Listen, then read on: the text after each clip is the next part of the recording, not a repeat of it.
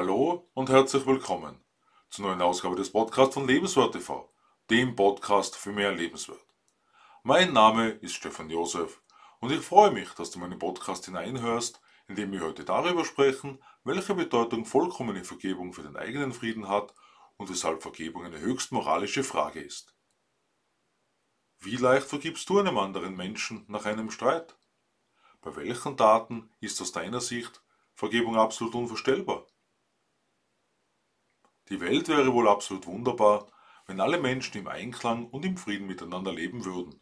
Wenn Streit, Krieg, Neid und Eifersucht, um nur ein paar Beispiele zu nennen, endgültig der Vergangenheit angehören würden. Doch die Realität präsentiert sich uns tagtäglich auf eine andere Art und Weise.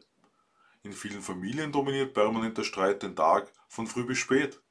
Kindern bleibt verwehrt, freundliche Umgangsformen zu erlernen. Besonders dramatisch finde ich, dass eine streitbare Umgebung nicht selten mit gewalttätigen Auseinandersetzungen verbunden ist. Hattest du das Glück, in einer Familie aufzuwachsen, in der du dich wohlbehütet gefühlt hast? Oder warst du ständig im Stress ausgesetzt, weil anstelle von Harmonie immer ein Grund da war, um die Streitsucht auszuleben?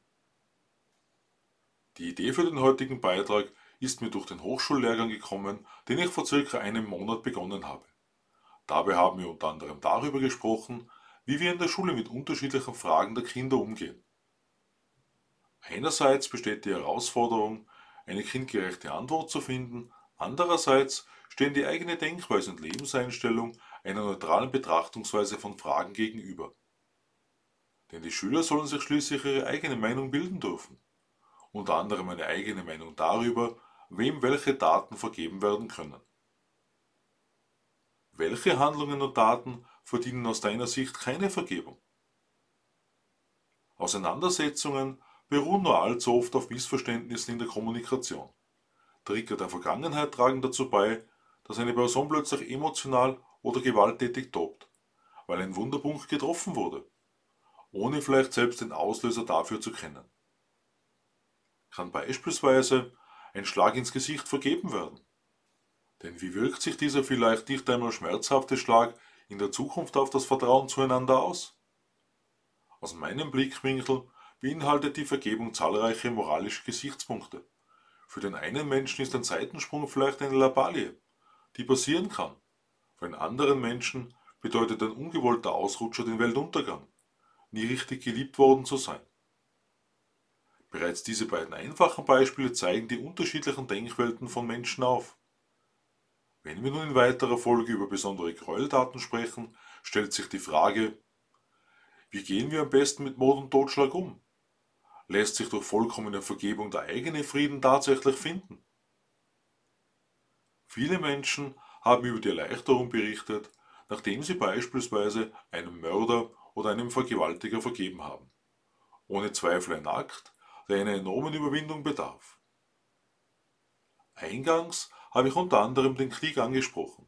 Und nicht nur der Zweite Weltkrieg erhält seinen Charakter durch besonders grausame Taten. Doch gerade dieses Weltereignis steht für das Sinnbild von Taten, die nicht vergeben werden können.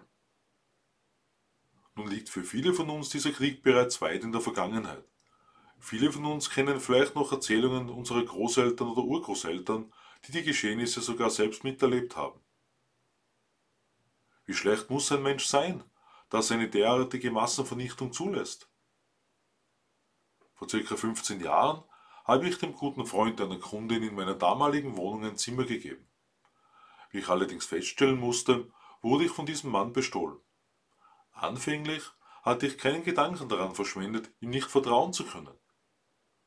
Sollte ich diesem Mann nun immer noch nachtragen, dass er mich bestohlen hat, weil er mein Vertrauen missbraucht hat?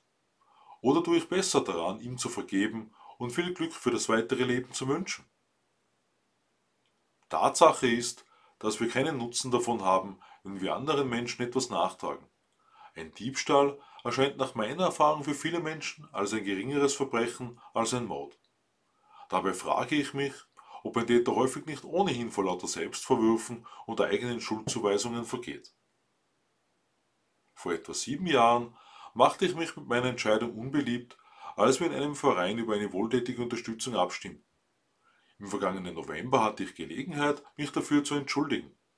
An diesem Abend bestätigte sich für mich, dass andere Menschen einer Meinungsverschiedenheit bald keine Bedeutung mehr beimessen und eben nicht nachtragend sind. Aus welchem Grund also einem anderen Menschen etwas nachtragen? Sollten wir nicht zuerst bei uns selbst beginnen, sprichwörtlich vor unserer eigenen Haustür kehren? Zum einen meine ich damit unser eigenes Bewusstsein über unser persönliches Handeln, zum anderen spreche ich damit an, uns selbst für alles zu vergeben, womit wir beispielsweise andere Menschen verletzt haben oder wobei wir uns nicht zu 100% engagiert haben. Das Buch, zu dem ich aktuell eine Rezension vorbereite, hat mich an das hawaiianische Heilungs- und Vergebungsritual O'Oponopono erinnert. Dr. Joe Vitale schreibt in seinem Buch The Awakening Course über dieses schließlich einfach anzuwendende Ritual, das sich in seiner Formulierung an die eigene Person richtet. Es tut mir leid, bitte vergib mir, danke dir, ich liebe dich. Ich freue mich auf den Abend meines Podcasts und lade dich ein, in meinen YouTube-Kanal Lebenswert TV hineinzuschauen. Ich wünsche dir eine vergebungsvolle und gütige Zeit. Alles Liebe, Stefan Josef.